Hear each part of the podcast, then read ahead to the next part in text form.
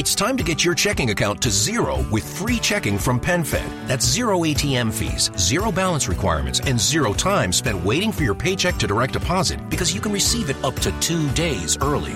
Open your account with just $25 and see how big zero can be. Apply online today at PenFed.org slash free checking. Early direct deposit eligibility may vary between pay periods and timing of payer's funding. To receive any advertised product, you must become a member of PenFed, insured by NCUA. Oficina 19, en Emilcar FM, con Antonio Rentero. Saludos, bienvenidos una vez más a Oficina 19, el podcast de teletrabajo aquí en Emilcar FM. Os voy a hablar hoy de tres temas. Uno tiene que ver con cómo el trabajo híbrido ha favorecido los ciberataques, de cómo el teletrabajo vuelve a ser obligatorio en Portugal y Francia, aunque sea durante unos días, y cómo el teletrabajo termina con las, este ya es un término mío, oficinas parque de atracciones en Silicon Valley. Empecemos por Portugal y Francia, países eh, donde por lo menos en el caso de Francia va a haber tres días que como mínimo a la semana el teletrabajo vuelve a ser obligatorio en este comienzo de 2022 mientras que en Portugal desde el arranque del año y hasta mediados del mes de enero va a continuar siendo obligatorio el teletrabajo. Son dos fórmulas que tratan de poner freno de alguna forma a esta sexta ola a la variante Omicron y las que vayan viniendo detrás es posible que también puedan tener esta medida como un recurso para tratar de atajarlas.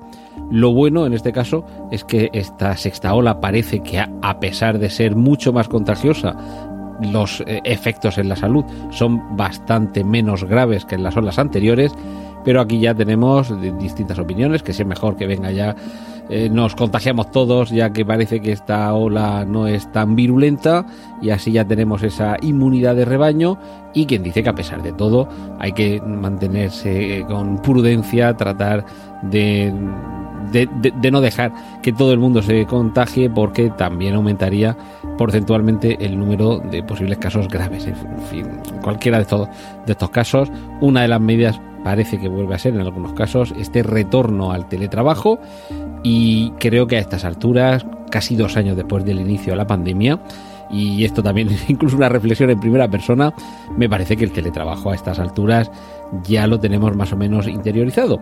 Pero aún así, a pesar de que deberíamos tenerlo ya más que sabido de qué va todo esto, continúa siendo necesario recalcar algunas cuestiones y una de ellas tiene que ver con la seguridad. Y es que a pesar de este tiempo y a pesar de que ya pasó la urgencia con la que hace casi dos años nos quedamos todos encerrados en casa y teniendo que teletrabajar quienes podían hacerlo, como digo, a pesar de aquella urgencia, parece que todavía no se han terminado de implementar todas las medidas de ciberseguridad.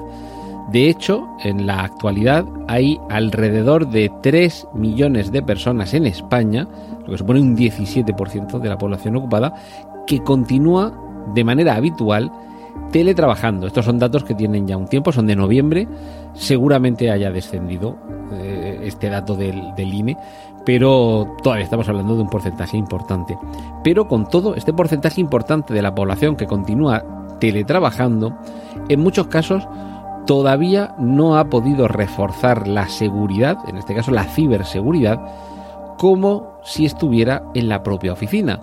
Con lo cual tenemos que esa conexión remota en muchos casos todavía continúa teniendo algunos huecos por los que se puede colar dentro de la red profesional, quien no lo haría si se eh, perdón, se continuara en trabajo presencial.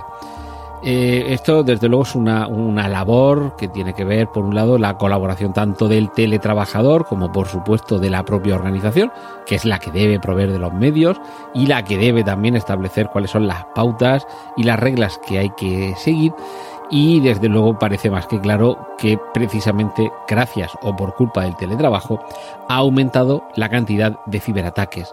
Por una razón muy sencilla la conexión y el equipo no son los mismos que los que hay en la oficina y sobre todo al principio no fue fácil implementar esa seguridad tanto en la red como en el programa como en el propio ordenador de la que sí se puede disponer en los, eh, en los puestos de trabajo que hay en la oficina.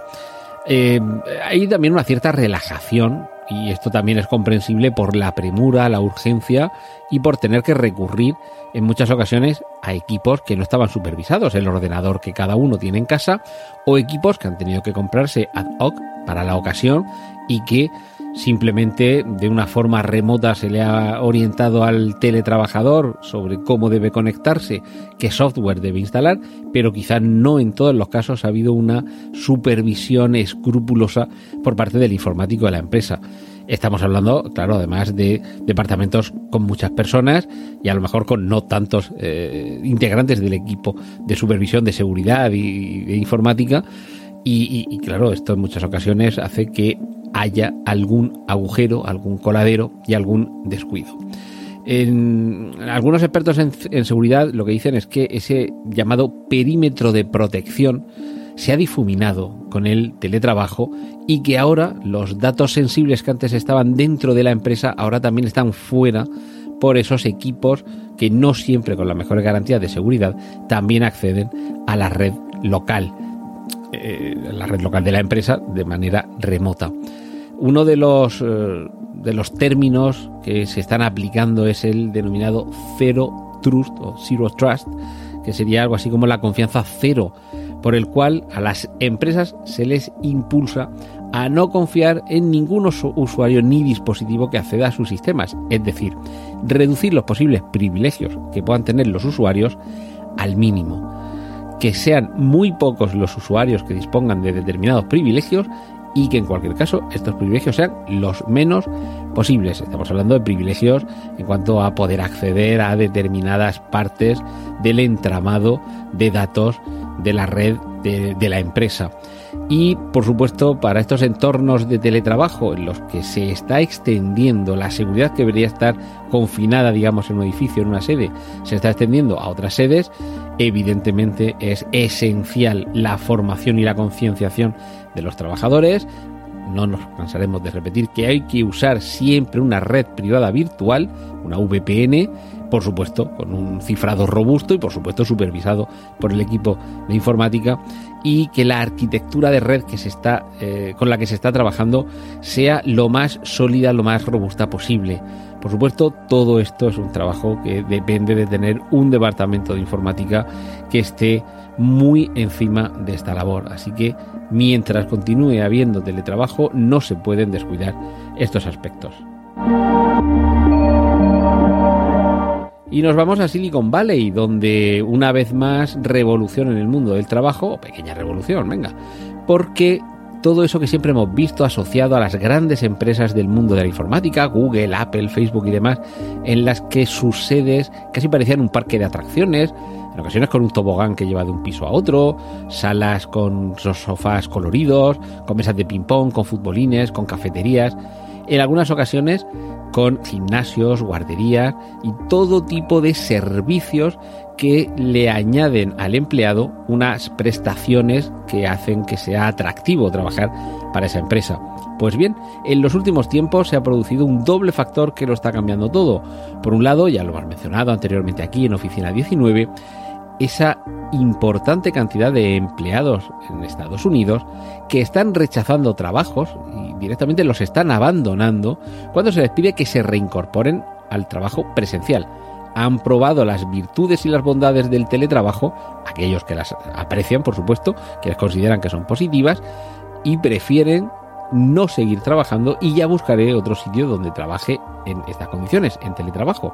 Pues bien, todo esto también está propiciando que en todas estas empresas estén, entre comillas, dejando caer todas estas ventajas en forma casi de parque de atracciones para adultos precisamente porque no están contribuyendo a hacer más atractivos unos puestos de trabajo en los que se está valorando más que el tiempo que se puede pasar en esos tiempos de trabajo en actividades añadidas, actividades de ocio y de descanso, como digo, se está valorando más el poder quedarse en casa, poder quedarse en teletrabajo no ya solo con la familia, sino en sitios más baratos, ya no tienes que residir tan cerca de tu lugar de trabajo. Y en suma el parque de atracciones se está terminando en Silicon Valley. O sea que, como veis, está cambiando mucho en esto del trabajo gracias o por culpa del teletrabajo. Y la semana que viene continuaremos aquí en Oficina 19 hablando de todos estos temas. Un saludo de Antonio Renteno.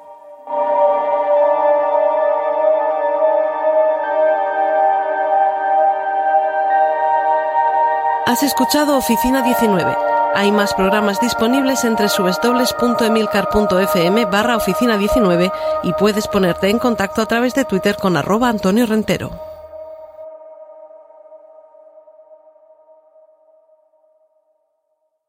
How powerful is the Cox network? So powerful that one day the internet will let your doctor perform miracles from thousands of miles away, Connecting to remote operating room. giving a whole new meaning to the term house call. Operation complete. The Cox network, with gig speeds everywhere, it's internet built for tomorrow, today. Cox, bringing us closer.